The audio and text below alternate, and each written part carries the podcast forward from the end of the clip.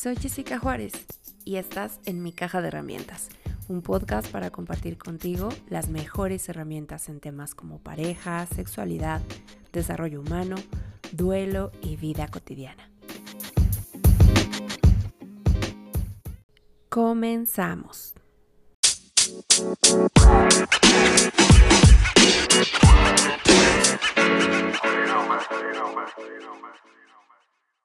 La sesión de hoy está basada justamente en el libro Los cinco lenguajes del amor del doctor Gary Chapman.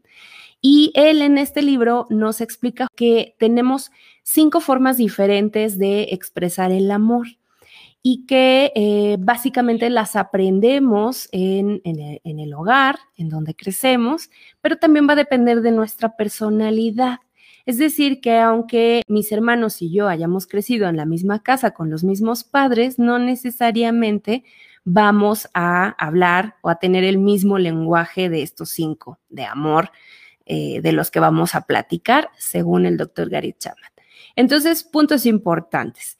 Él nos dice que lo más común es que tengamos un fuerte, que hablemos primordialmente uno de estos lenguajes y si acaso tengamos un lenguaje secundario, que es lo que nos va a permitir eh, definir la forma en que nosotros expresamos, entendemos el amor y de tal forma también nos gustaría que las otras personas que nos rodean nos lo hagan saber.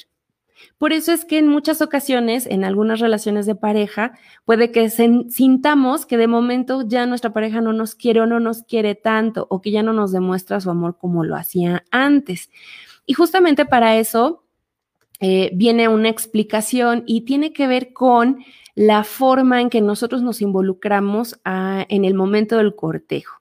Es decir, puede que estos cinco lenguajes, que ahorita les voy a platicar de qué va cada uno, que estos cinco lenguajes tengan un peso eh, diferente para cada uno de nosotros, pero que no lo notemos tanto porque cuando estamos en el proceso de cortejo, de ligue, eh, nos volvemos políglotas. Esto significa que hablamos los cinco lenguajes al mismo tiempo en esa búsqueda o en esa necesidad de llamar la atención de la persona que nos gusta.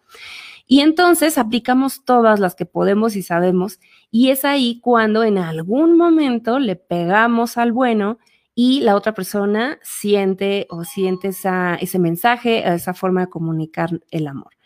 Sin embargo, cuando ya va pasando el tiempo y baja eh, la etapa del enamoramiento y ya estamos en una relación más estable, caemos en una zona de confort donde ya nos confiamos un poquito más y ya no le echamos tantas ganas como cuando andábamos de novios o como cuando nos estábamos cortejando porque de alguna manera sentimos que ya lo tenemos todo garantizado, que ya tenemos segura a la persona y entonces ya no intentamos hablar todos los lenguajes, sino que nos quedamos como un poco más en esta zona de confort y nos conformamos justamente con hablar solo el que nosotros se nos da de manera natural o nuestro lenguaje primario del amor. Y eso complica la forma en que nuestra relación de pareja pueda tener éxito en cuanto a que hagamos sentir a la otra persona querida y amada, a pesar del paso de los meses o de los años. Y luego hasta nos es raro o extraño cuando la otra persona nos dice es que ya no me quieres como antes y nosotros eh, pensamos, bueno, pero sí, sí, sí le quiero y hago todo, le doy todo, ¿por qué me dice eso? ¿Por qué siente que no? Bueno, mucho tiene que ver esto. La idea hoy es que tú puedas eh, pensar en estos lenguajes, que los conozcas, que los escuches y que eh, tengas una oportunidad de vincularte de manera diferente, principalmente con tu pareja, porque ese es el objetivo de esta, de esta sesión. Sin embargo, he de anticiparte que los lenguajes de amor aplican para cualquier relación interpersonal. Es decir, que esto puede aplicar para la relación con tus padres, con tus hijos, con tus hermanos, con tus amigos, incluso hasta con colaboradores del trabajo. La forma en que nosotros le damos más importancia al lenguaje que habla la otra persona facilitará mucho la comunicación, la cercanía y el fortalecimiento de los vínculos. Por eso es que va a ser tan importante. Entonces, aunque yo te voy a hablar más de ejemplos de pareja, recuerda que esto lo puedes aplicar en cualquier otra relación interpersonal que sea eh, importante para ti fortalecer. Pero justamente también se vuelve un arma de doble filo, porque puede ser que si tú no eh, aplicas correctamente, ya con conocimiento de causa, sabiendo cuál es el lenguaje del amor de tu, pareja o de la persona eh, que te importa, y eh, lejos de hablárselo, haces lo contrario, bueno, entonces ahí ya estarás usándolo como un arma, lejos de como una herramienta que te pueda ayudar a tener o, generar mayor vínculo, mayor cercanía. Bueno, ¿qué les sugiero además? Que piensen primero en cuál es su lenguaje eh, propio y ya a lo mejor después eh, o a la par ir pensando en el posible lenguaje de tu pareja. Vamos a empezar con cada uno de los lenguajes. Yo les voy a hablar de qué va cada uno, algunos ejemplos y qué es lo que debemos evitar cuando nuestra eh, pareja eh, habla este tipo de lenguaje. Bueno, el primero es las palabras de afirmación. Palabras de afirmación es uno de los más complejos de los cinco lenguajes porque tiene muchas variantes. Es decir, las palabras de afirmación es cuando le decimos a la otra persona eh, o le hacemos saber lo que sentimos, cuán importante es para nosotros, o incluso le hacemos, eh, le reconocemos cuáles son sus cualidades, cuáles son sus puntos fuertes, cosas que tengan que ver con lo que nosotros podemos decir para reafirmar al otro. Sin embargo, puede haber diferentes tipos. Por ejemplo, hay palabras de elogio, y estas son cuando eh, hacemos esta interacción con la pareja diciéndole que bien te ves, te queda muy bien ese vestido, me gusta ese look. Aquí implica un compromiso importante por ambas partes, eh, un interés real de las dos partes de la pareja para que puedan comprometerse a decir, bueno, voy a hacer un esfuerzo por hablar de tu lenguaje y no el que estoy acostumbrado o acostumbrada a hablar, porque si no, entonces seguimos desde una postura más egocéntrica. Aquí la idea es, si de verdad queremos manifestar nuestro amor a la otra persona, no es como nosotros queremos, sino como a la otra persona le gustaría eh, que le expresemos nuestro amor. Y de aquí también viene un término importante que el doctor Gary Chapman usa, que es respecto al eh, llenar el tanque de amor. Parte del de, éxito de la relación, pero además de la energía que nos recarga constantemente para hacer cosas complejas o hacer cosas de la vida cotidiana, tiene que ver con cuánta eh, gasolina o cuánto combustible tenemos en nuestro tanque del amor. Y ese tanque se tiene que llenar cuando nos hablan ese lenguaje. Si no nos hablan nuestro lenguaje, entonces mm, ese tanque se queda a medias o un cuarto con la reserva y pues ya sabemos lo que pasa cuando una maquinaria tan compleja opera solo con la reserva. Entonces, parte de la importancia de aprender a hablar estos lenguajes, pues es poder asegurar que nuestro tanque del amor está a tope y que por lo tanto podemos funcionar, ser más felices, sentirnos más plenos, estar más motivados y que nuestra pareja también. Bueno, cerramos ese, ese, paréntesis y regresamos a nuestro primer lenguaje. Entonces ya hemos hablado que el primer lenguaje son palabras de afirmación y que vamos a tener tipos elogio, motivación, reconocimiento, gratitud y afecto. Todas aplican. Y además pueden ser verbales o escritas, es decir, no siempre es decirlo, sino que también aplica hacer notitas, escribir cartas, mandar mensajes. Por ejemplo, ahora con las redes sociales, pues usar WhatsApp, usar eh, Facebook, Instagram, hacer este tipo de reconocimiento también de gratitud o muestra de afecto a través de las redes sociales puede que sea también importante para la pareja. No a todos, hay quienes prefieren las palabras de afirmación de manera verbal, hay quienes lo prefieren escrito o quienes aman ambas opciones. Y aquí viene otra forma, también pueden ser directas o indirectas estas palabras de afirmación. Ve tomando nota de todo. Entonces, dijimos verbales o escritas, pero también pueden ser directas o indirectas. ¿A qué se refiere esto? Directas es cuando yo le digo a mi pareja directamente, qué bien te ves, me encanta ese traje, cómo lo luces. Pero también puede ser indirectas cuando yo a otras personas cercanas les digo cuán agradecida estoy por las cosas que hace mi pareja o reconociendo sus logros con otras personas y que se da de manera indirecta, por ejemplo, a lo mejor estoy en una reunión familiar y entonces puedo decirle a la familia, oigan, quiero hacer un anuncio. Fíjense que mi pareja recién, ¿se acuerdan que estábamos la expectativa de una promoción? Pues ya se logró y estoy muy orgullosa y muy contenta. Estamos muy felices. La verdad es que puso mucho empeño, fue un gran sacrificio, pero pues ya está aquí. Yo nunca dudé. Bueno, y entonces ya haces toda esta labor de reconocimiento y es de manera verbal y también de forma indirecta. Puedes decírselo a la persona, pero además también involucrar a otros, por lo menos a las personas cercanas, no es como que pares al que va en la calle y le digas, oiga, quiero comentarle que mi pareja tuvo un logro, pero sí a lo mejor con la familia inmediata. Tu familia nuclear, la eh, familia nuclear de tu pareja, los amigos en común, gente importante y querida a la que haces partícipe con toda esta experiencia de eh, las palabras de afirmación de manera indirecta. Y eh, pueden ser, insisto, o mencionando afecto, reconocimiento, eh, motivación, gratitud. Quiero agradecer públicamente a mi pareja porque, pues, ahora que estuve enferma, pues, eh, la verdad tuvo mucha paciencia, me dedicó mucho eh, a papacho y tiempo y me, fue muy tolerante a pesar de que yo tenía cambios de humor con este estrés por la enfermedad.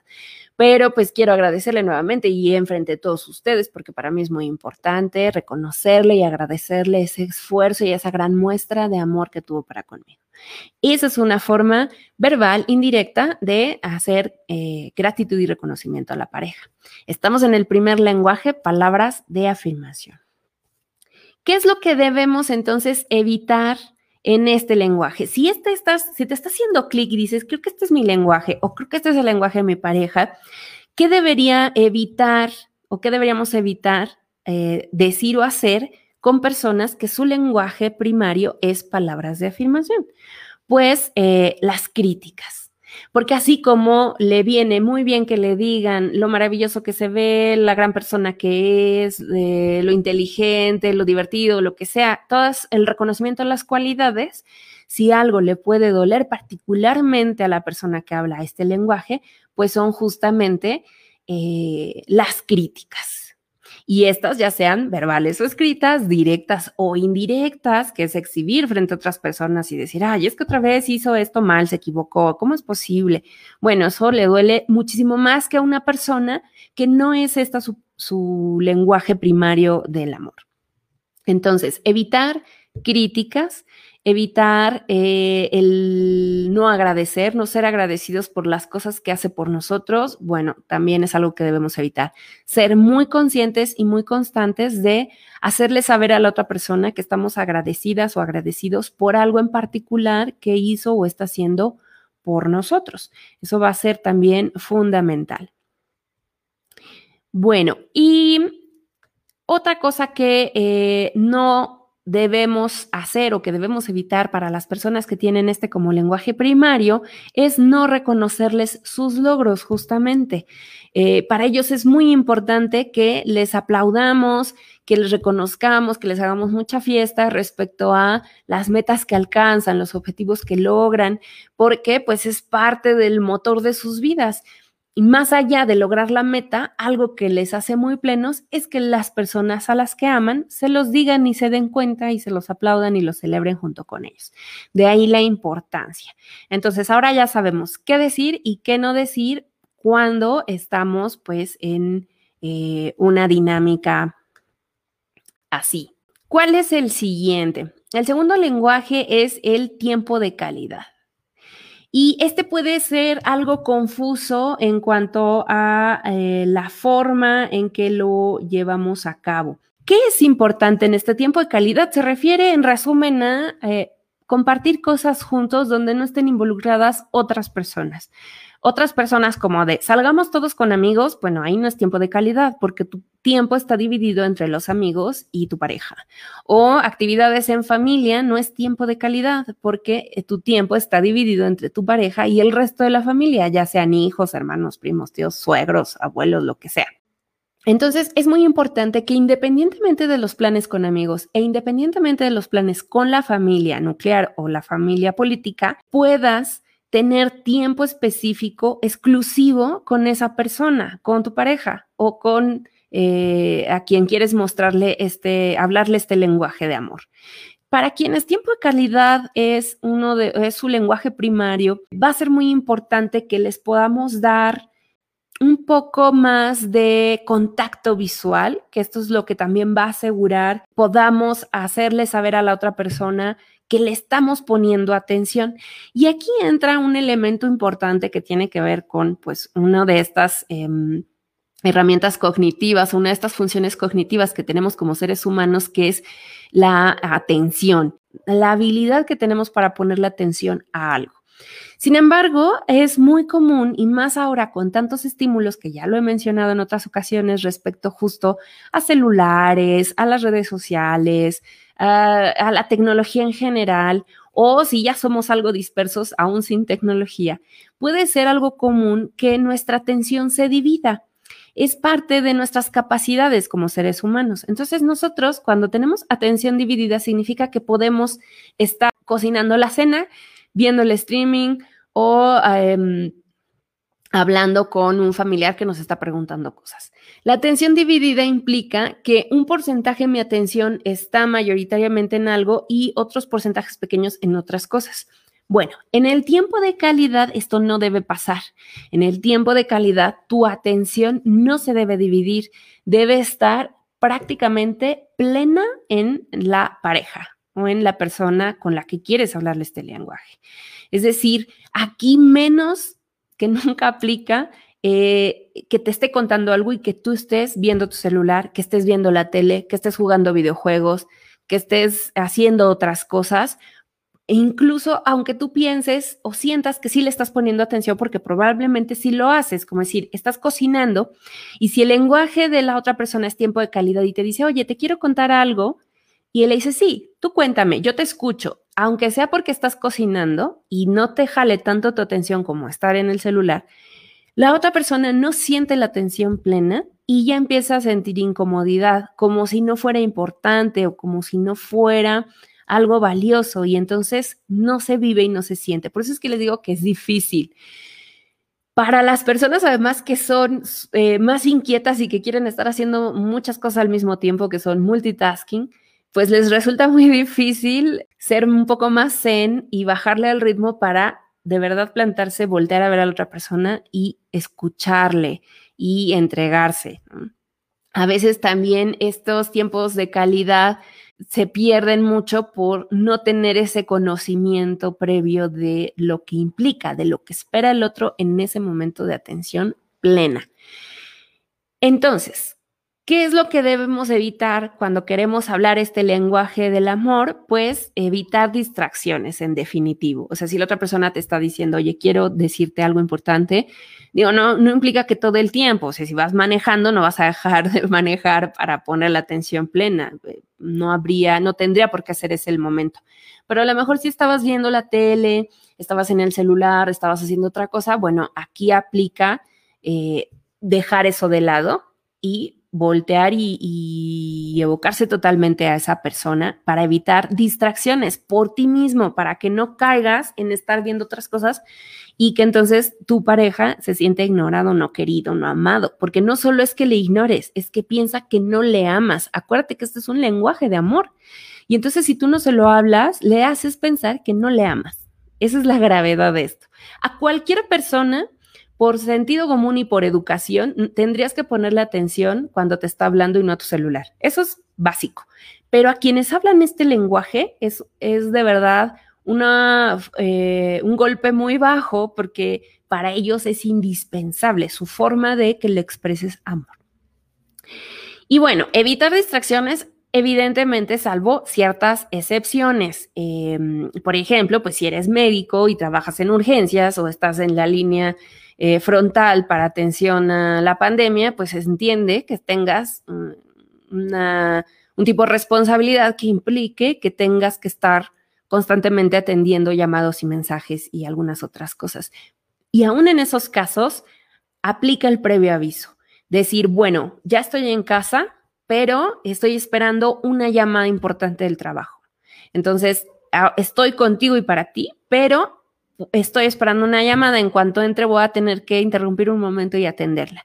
Y entonces ya con ese aviso previo, está siendo un poco más considerado, considerado con la pareja para que diga, ok, bueno, es algo que estaba planeado, que, que tiene que ver con sus responsabilidades y me avisa, me toma en cuenta, me considera. Y entonces cambia totalmente la forma en que se vive a que digas, ah, sí, espérame tantito, espérame tantito, contestar el teléfono y luego, ah, sí, ¿qué me decías? Y luego seguir checándolo y mandando mensajes.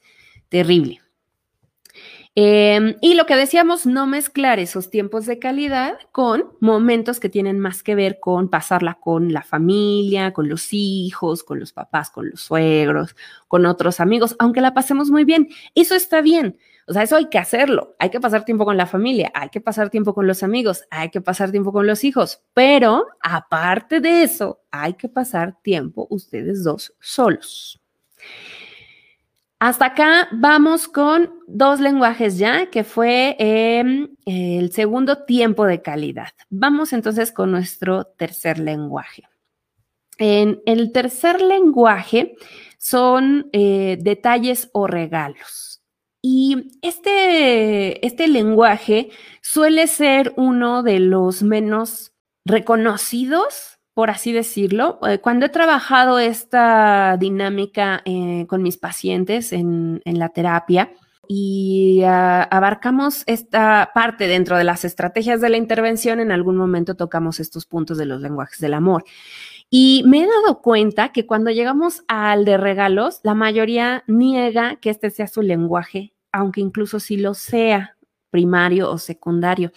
Y me parece que es porque todavía hay mucha mm, em, influencia social o cultural como de que esto es algo negativo, como que te puede eh, generar una etiqueta de que eres una persona superficial o que eres una persona interesada.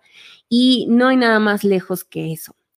Regalos no significa que la persona que habla, este lenguaje sea una persona interesada, superficial o banal, porque no necesariamente tiene que ver con el costo, con el costo material.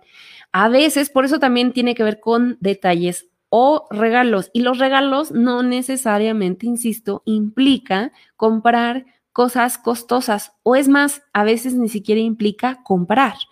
Muchas veces estos detalles o estos regalos pueden hacerse en casa, pueden hacerse manuales, porque aquí lo que importa es la intención. Los regalos tienen este poder porque eh, no es por el objeto en sí que se vuelve en un lenguaje de amor. ya que si tú quieres regalar un auto, una casa o un collar de diamantes, yo no te voy a impedir eso. Pero la realidad está en que si tú quieres eh, de verdad dar un regalo, un detalle, el mensaje no está en el costo o en la etiqueta de ese objeto, sino en que te detuviste a pensar en la otra persona. Cuando tú hiciste eso con tus manos o lo compraste, implicó, primero que si gastaste dinero, preferiste gastar ese dinero en la persona amada y no en ti. Y ahí está uno de las, de las eh, mensajes detrás de los regalos. Que eso que gastaste, pudiste haberlo gastado en ti mismo y lo hiciste en la otra persona. Ese es uno de los méritos. Otro, que inevitablemente tuviste que haber pensado en la otra persona en el transcurso del día o en días previos, si esto fue un regalo muchísimo más planeado para eh, poderlo ejecutar. O sea, que tenías en la mente a esa persona. Ese es otro de los mensajes que van implícitos en un regalo. Y el otro es que pusiste atención, que estás al tanto, que le escuchas, que te das cuenta de cuáles son esas cosas que ha venido diciendo que le gustaría. Y son, insisto, cosas que pueden ser eh, simbólicas. Por ejemplo, llegar con un café con tu pareja y decirle, mira, Fui a ver a un cliente a tal plaza, pasé por este eh, local de café que tanto te gusta y me acordé de tu capuchino. Y entonces te lo traje. Ese es un regalo, es un detalle, es un lenguaje de amor porque implicó pensar en la otra persona y recordar, traer a la mente que eh, eso es algo que le gusta, que le encanta, que le hace feliz, que es una golosina que le gusta. Poner atención a esos pequeños detalles y decir, aparte, te traiga tu capuchino con dos cargas de café, con miel de agave y leche de almendra, que es justo como siempre lo pidas. Entonces, ahí está evidenciado que eh, pusiste atención, que le piensas y que te tomaste un momento, ya sea que invertiste tiempo, dinero y o esfuerzo para poder asegurar llevarle ese detalle a la persona. Puede ser, insisto, desde cosas como un, dulce, una paleta, algún objeto que tú pudiste haber, eh, no sé, bordado, eh, puede ser de todo tipo y no tiene que ser, eh, insisto, necesariamente costoso. Al contrario, es más por lo que implica que en sí lo que es. Si a ti te gusta recibir regalos, lo más probable es que tú des regalos a todos todo el tiempo, porque esa es la forma en que tú entiendes el amor. Si a ti te gusta que te den palabras de afirmación, lo más probable es que constantemente estés motivando, alabando, reconociendo a las otras personas, porque eso es lo que a ti te gusta. Si a ti te gusta el tiempo de calidad, si ese es tu lenguaje primario, lo más probable es que esa es tu forma de eh, ponerle atención a la gente, estar plenamente, buscar tener actividades eh, exclusivas, puede que sea algo muy común en ti porque como es tu lenguaje, a ti te gusta que te lo muestren así, entonces tiendes a hacerlo con el resto de las personas. Entonces, esto también lo, lo comento porque puede ser una manera de que vayas descubriendo también si este es o no tu lenguaje primario. Ojo que Recuerda que puede que tengas un secundario. A lo mejor hasta ahorita tú me digas, híjole, a mí me mueve mucho el tema de los regalos, pero también el del tiempo de calidad. Ah, bueno, es válido. Lo más probable solo es que uno de estos sea todavía más prioritario, más fuerte que el otro y la tarea será descubrir cuál. Si tú puedes descubrir primario y secundario, excelente, tienes muchísimo más claridad y autoconocimiento. Bueno, vamos por el lenguaje número cuatro, actos de servicio. Eh, actos de servicio implica que podamos hacer cosas por las otras personas o cosas por nuestra pareja específicamente. Si tu lenguaje eh, primario es actos de servicio, entonces valoras mucho que tu pareja o tus seres queridos tengan ciertas actitudes de servicio como prepárate tu café en la mañana, acercarte las pantuflas en la tarde, eh, darte un masajito, que a ese se va a combinar un poco también con el siguiente lenguaje hasta hacer cosas que tienen que ver con lo que a ti no te gusta hacer y que son un conflicto, pero que si la otra persona las hace por ti, te sientes muy aliviado, muy feliz y muy amado. Por ejemplo, a lo mejor yo traigo el auto, pero no sé nada de la cuestión del servicio, de la verificación, de que si el mecánico, que si hay que hacer, qué hay que hacer, no tengo idea y eso me estresa muchísimo. Y entonces a lo mejor mi pareja me dice, no te preocupes, yo eh, me encargo, ya llevé tu auto al servicio, ya hice aquí, ya lo llevé al mecánico y entonces eso para ti es una forma de manifestarte amor. Pueden ser cosas tan simples como que a lo mejor tu pareja odia cocinar y si tú cocinas, pues le estás mostrando tu amor a través de estos actos de servicio.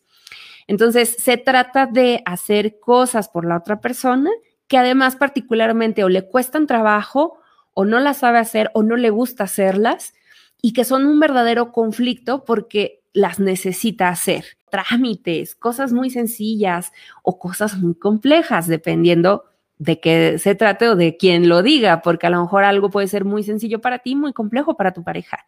Y eh, se pueda volver una forma de eh, interacción que ni se habla, que ya ni te das cuenta, sino que es algo que se da en automático, que te hace muy feliz y que ya cuentas con eso. Por eso cuando vienen las rupturas, no solo es lidiar con la ausencia de esa persona, sino también recuperar el equilibrio en el estilo de vida porque seguramente o tú hacías cosas por tu pareja o tu pareja hacía cosas por ti y ahora que se separan, pues tienen que volver a, encontrar la manera de solucionar esas cosas que ya dabas por sentado que la otra persona hacía por y para ti y que son también una forma de amor. La idea es que en estos actos de servicio podamos hacer cosas por los otros o a lo mejor, aunque no sea necesariamente su obligación, pero que son parte de la convivencia.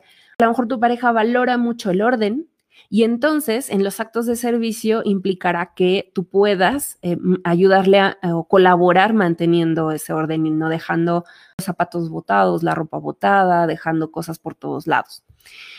Tiene muchos matices y pues aquí eh, cada quien puede ir descubriendo qué es lo que eh, más le mueve en estos actos de servicio. ¿Qué es lo que debemos evitar si este es nuestro lenguaje o el lenguaje de nuestra pareja? Evitar dar el avión. Es decir, postergar, decir, ah, te encargo que resuelvas, hagas estos pagos, sí, ahorita, o sí, hoy, y no lo hagas y lo dejes así, botado. Eh, eso puede ser muchísimo más estresante y le pega mucho a la persona que este es su lenguaje primario, que te pida cosas y que le des el avión, que lo postergues y que no lo retomes. Otra cosa que también puede ser muy molesta es que te vuelvas candil de la calle. Esto es que andes eh, ayudando a otras personas a resolver este tipo de temas y con tu pareja no. Entonces aquí se nota todavía muchísimo más porque el mensaje es, no es que no sepas o no quieras hacer este tipo de cosas, es que por mí no estás dispuesta o dispuesto a hacerlas, pero por otras personas sí. Y eso puede ser muy hiriente para la persona que habla este lenguaje. O otra cosa importante a evitar porque puede herir es hacerlo, pero de mala gana. Hacerlo con cara, con gestos, resoplando, haciendo actitud como de, Ay, bueno, ya voy, está bien. Eso es mejor no hacerlo. Si lo vas a hacer de mala gana, entonces no. Y por último, el, el lenguaje de amor número 5, el contacto físico. Ah, aquí muchas veces las parejas piensan que cuando hablamos de contacto físico estamos hablando de relaciones sexuales directamente. Sin embargo, hay muchísimas más formas de eh, tener contacto físico. De hecho, puede ser que las relaciones sexuales en sí no sean tan importantes incluso para alguien que su lenguaje primario sea el contacto físico, porque puede ir desde tomarse de las manos, caricias, cariños, Em, besos o ya más traviesos, pues algún manoseo ahí picarón ¿eh? en el transcurso del día, que pueda ser constantemente una forma, un recordatorio de eh, eres importante, me gustas, me atraes, me siento bien contigo. Y puede ser desde la ternura hasta lo erótico. Puede tener también ahí sus matices. Em, en lo privado y también en lo público. Por ejemplo, eh, hay personas que les es muy importante cuando van en la calle con su pareja ir de la mano. Eh, sujetarles de la mano puede ser algo muy importante para ellos porque sienten esa o que, o que proveen la seguridad o que la reciben o que es una forma de manifestar que están juntos. Que puede haber personas que les sea muy importante el contacto físico, pero que solo en la intimidad, en el momento privado o quienes sí les gusta además que eh, están en una convivencia y estarte abrazando, estarte besando, hacerte piojitos, hacerte cariñitos, mordiéndote la oreja, sin importar que incluso haya otras personas. Así que aquí hay que ser también muy comprensivos para que eso sea algo mm, eh, muy bien platicado y consensuado para que no sea incómodo y al contrario lo puedan disfrutar ambos, independientemente de quién de los dos tenga este como lenguaje eh, primario. Eh, ¿Qué es lo que habría que evitar en este lenguaje? Pues eh, los desprecios justamente. Decir, ay, no me toques, ah, estás muy frío, ah, estas tus manos, ah, te lavaste las manos, hacer comentarios así, hacer gestos o hacerse un lado, pues es demasiado hiriente. De por sí esta reacción podría ser eh, una forma de lastimar a quien sea, para quien es su lenguaje primario es el contacto físico, bueno, es el doble, el triple, es una forma de eh, no solo de rechazo, sino de hacer sentir que el amor no es correspondido. Así de importante. Si haces este esfuerzo por hablarles su lenguaje y no el tuyo, entonces vas a ver resultados eh, maravillosos donde va a ser muchísimo más efectiva esta forma de expresar el amor y todos tendremos nuestro tanquecito del amor lleno para poder funcionar y sentirnos muchísimo más plenos, sin olvidar que podemos hablar los cinco y que eh, si quisiéramos, y una forma de asegurar más cuando en nuestra relación de pareja está tambaleándose, pues a lo mejor habría que hacer un esfuerzo adicional y tratar de hablarlos todos siempre, o por lo menos en los momentos eh, que más se necesitan. Pero el, el que no debe fallar es el primario de la otra persona, asegurar que le hablo su lenguaje de amor primario. Y recuerdo otra cosa con esto que es importante mencionar ya como estrategias adicionales, la frecuencia. Es muy importante que no porque te traje un café capuchino de tu tienda favorita eh, el miércoles, entonces ya pueda pasar una, dos semanas y yo de por hecho que ya está ahí manifestado mi amor por ti. Esto tiene que ser constante, prácticamente que se aplica todos los días. Ser agradecido, reconocer en palabras de afirmación, decirle que bien te ves, no es porque en la mañana le dije que bien te ves y ya con eso está mi cuota saldada para todo el, resto del día o el resto de la semana. Esto es algo que se practica constantemente y es muy importante tener esa conciencia. Esto es como una plantita y hay que eh, abonarla, hay que echarle agüita, hay que asegurar que le dé suficiente luz del sol para que pueda crecer. La relación de pareja es lo mismo. Hablar el lenguaje de amor primario y secundario de la otra persona es como cuidar una plantita para que esta pues sea eh, sana y bella y eh, todo lo que soñamos y esperamos en una relación de pareja. Otra cosa importante es advertirte que es posible que las reacciones de tu pareja al inicio de que implementes eh, el hablarle su lenguaje, sus primeras reacciones sean de sorpresa o de defensa o de incredulidad o de desconfianza. No lo tomes a mal, es normal porque pues era algo que no estabas haciendo y que de momento lo hagas puede hasta generar así que de bueno, ¿y por qué de buenas a primeras me está trayendo flores? Hmm, algo haría mal. Entonces, eh, ten paciencia también si tú empiezas a implementar esto, a menos que sea algo hablado en parejas y que se pongan de acuerdo para identificar sus lenguajes del amor y empezar a hablárselos a partir de ahora.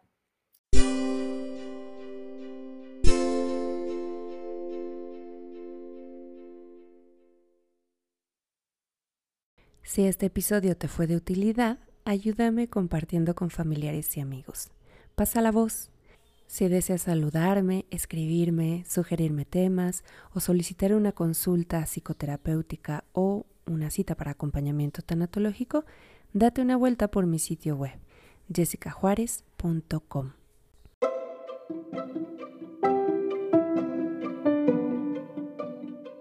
Yo soy Jessica Juárez y esta fue mi caja de herramientas.